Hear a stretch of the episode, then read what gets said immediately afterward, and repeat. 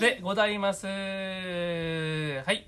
えー、今回はですね、桂佐吉内弟子日記っていうのをあこちゃんに言ってもらいましたそ。れ言わないであ、そうか、言わなくていいんかク。ールに言ってよクールに行きます。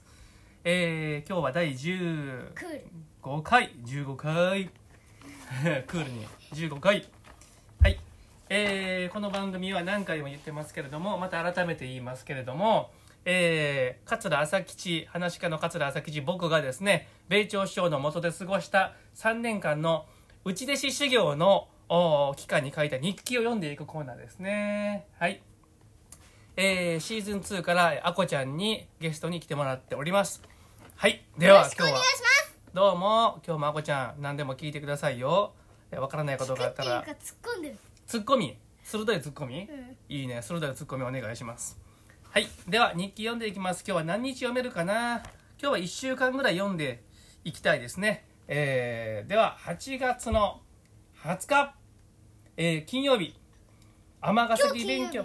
今日金曜日。これはもうだいぶ前の金曜日。27年ぐらい前の金曜日やからね。うん。若い時のね。若い時のね。お父さんが22歳の時の日記やからね、はい。えー、だからもう27年前28年ぐらい前になるんかな。はい8月の20日金曜日尼崎勉強会の出番であったニ売りや15分弱だったと思うこれで3回目の講座であるほとんど受けなかったがいつか大爆笑を取るはい、という日記ですね。まあ、ほとんど受けなかったけど、いつか大爆笑を取るという決意をしてますね、この日は。はい、えー、そして、米朝師匠の一言ではなしに、これは、えー、うちの師匠の一言、うん、反省しとけ。短いですけど、ガツンときますね。師匠が多分横で聞いてはったんでしょうね。反省しとけと、一言、僕に言うてくれました。えー、まあまあ、あのー、マニ売りはまだまだということですね。はい。次、8月の21日土曜日。これがピーピー何うん。これがピーピー言ったら終わりね。うん。違うよ15分ぐらいでしょそれじゃなくてこれだよはいはい、タイマーでしょ？うん。あそっちはダメそっちはゼロにしていいよいいよ。うん。ストップねそっちのストップウォッチ15分経ったらじゃあ教えてね。うん15分で終わるからね。はい。はい。さあ、8月の21日土曜日、えー、神戸文化中ホールで東西落語名人戦。すごい大きい会ですよ。東西落語名人戦。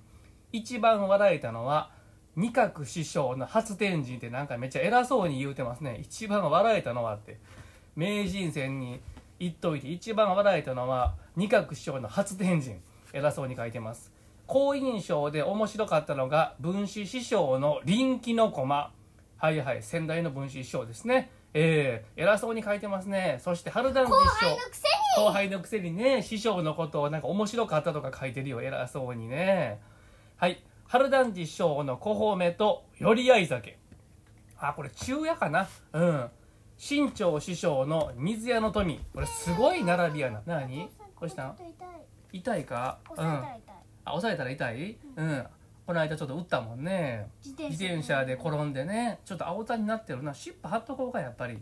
そう。うん。湿布貼った方があの治り早いで。終わったうん、すぐ貼ったらよかったんやけどねっていう、まあ、はちょっと関係ない話になりましたけども。終わったらつけようか。終わったら貼ってあげようか？うん。やっぱ早いで。ね。うん。春団治師匠の小褒めと寄り合い酒、えー、新潮師匠の水屋の富、うん、小三治師匠の馬の田楽である。すごい並びやな。ええ文枝師匠に二角師匠に春団治師匠新潮師匠小三治師匠ってほんまこれえー、東西落語名人戦やね。もうあこちゃんすごいああそのボタン押したら止まっちゃうから止ま 止めないように。うん。すごいすごいでは。しもう名人ばっかり、う。ん。どうしてこのお山が膨れるの？あこれそうこれ声に反応して山が動くねん。だからあんまり大きい声だし小さすぎてもダメやしね。大きすぎてもうるさい、今から絶うん。絶対喋らなかったらどうなるか喋らなかったら山がピーって。まっすぐなるわ見せてうんほらなったやろ？あんまり黙ってるとちょっと放送事故になるから黙れないで。ねいきます。はい。えーと何々どこまで読んだっけ？えーあ小三治師匠に会えてすごく嬉しかった、えー少しだが話もできた。お父さん小三治師匠に話しかけてもらってるよこれ。まだ入って数ヶ月やのに。うん。先輩？先輩どころか小三治師匠って言ったら人間国宝ですよ東京の。もうめっちゃすごい師匠めちゃめちゃ面白い師匠名人中の名人です。その方にしゃべり大先輩？大先輩どころかもう大尊敬の素晴らしい話し家さんで師匠？師匠もう師匠クラスっていうかもう大師匠クラスですよもう、はい、すごい話し家です小三治師匠。大師匠。はい。師匠の中でも師匠。よ読ませて読ませて。師匠の中の師匠。はい。え小三治師匠に会えてすごく嬉しかった少しだが話もできたってめっちゃ喜んでますお父さん。小三師匠の羽織も畳ましていただいた。すごいお父さん。羽羽織ってお父さんよく着てるやん。あの着物の上に着るさちょっと短い着物みたいなやつ知らん？あの胡蝶忍が着てるようなやつやん。あれ羽織。そのこと言っちゃダメでしょ。関なんで係ないじゃない関係で分かりやすいやろ？あのあこちゃん「鬼滅の刃」好きやから。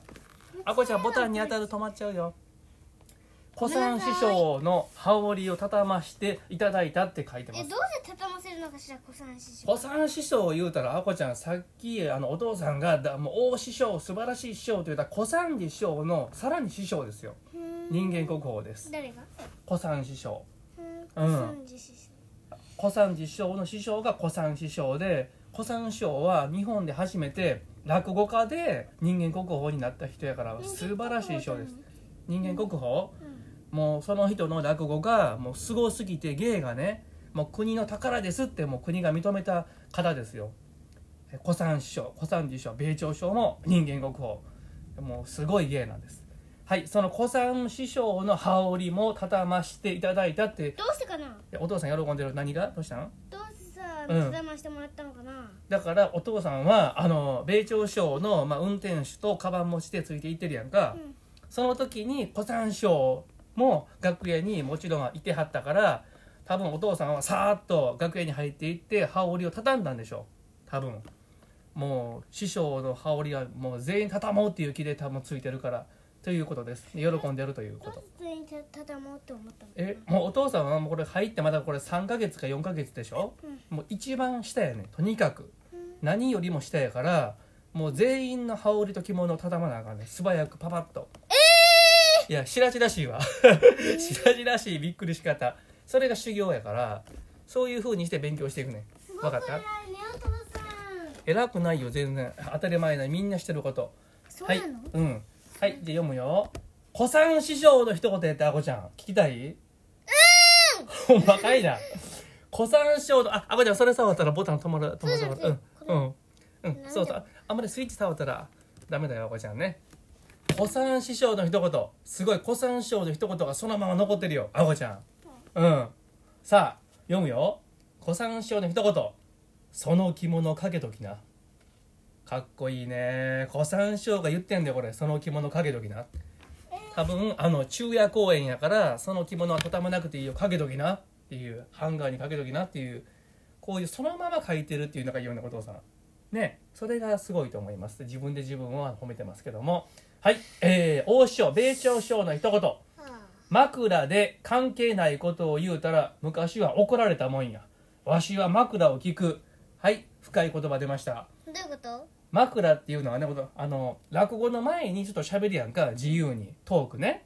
それは落語に関係ないことを言ったら昔は怒られたもんやっていう米朝師匠は言ってます。どう関係ないこと言ったらうん。あの怒られるだからね落語っていうのはねまず泥棒の話をする時はやっぱり泥棒に関係ある枕をふあの振らなあかんねん、うん、枕ってわかる？の枕っていうのは、うん。えっと、敷く枕じゃなくて、はい。えっとあの、うん。本日はすごくね、うん。あのー怖い話ですとか、うん、そうそうそうそうそうそう。敷く枕ね。布団の時に使う枕寝る時に使う枕じゃなしに私ふわふわの枕持ってるけどそれは言っちゃダメ。それはその枕じゃないからね。そうその通り本日は大変怖い話をしますとか今日は泥棒の話をしますとかちょっと落語に関係のある話をね、初めにすんねん。3分5分ぐらいね。ほんで落語に入ると。えー、で米朝師匠は枕で関係ないことを言うたら昔は怒られたもんや。わしは枕を聞くって言うてます。だから枕であんまり落語にあの関係ないことを言ったらあかんでと米朝師匠は、えー指導をしてくれてますね。はい、ねもう一日の読むか何？どういうこと？えっと何が？うん。関係ないことって例えばどういうこと？例えばあの何？え泥棒の落語をするのにもう全然関係ないお料理の話をしたりそれお父さんやがなっていう感じもするけど あの全然関係ない話をすんねん。どういうこと？例えば。うん、例えばだから時うどんっていう話あこちゃん聞いたやろ？時うどんっていう話聞いたやろ？お父さんの。あ繁盛亭でね。時うどんの話をするのにその前に「あの鬼滅の刃」の話をねちょっと振る。どういうこ「鬼滅の刃。うん」うん、の話をしてね。なねな。うん？何？うん。禰豆子がどうとかね。そんな話をしてから時うどんに入ってはダメだよっていうこと。そう。禰豆子早く人間になってほしいな。でも炭治郎も頑張ってるからな。言ってうどんそうって入ったらあかんでっていうこと。おかしいやろちょっと。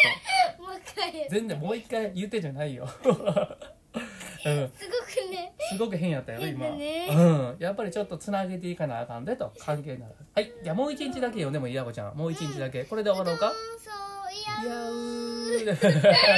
ー。それが面白かった。せーの。の。うどんそう。